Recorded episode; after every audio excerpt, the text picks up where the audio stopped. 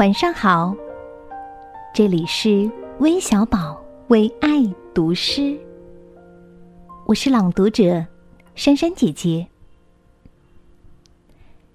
今天为你读的是一首儿童小诗《风》。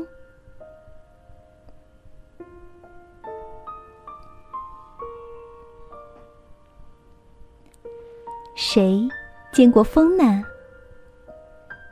不是你，也不是我。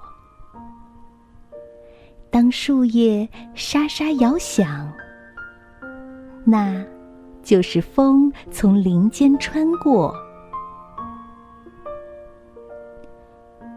谁见过风呢？不是你，也不是我。当树梢低下头来。那就是风从他身旁经过。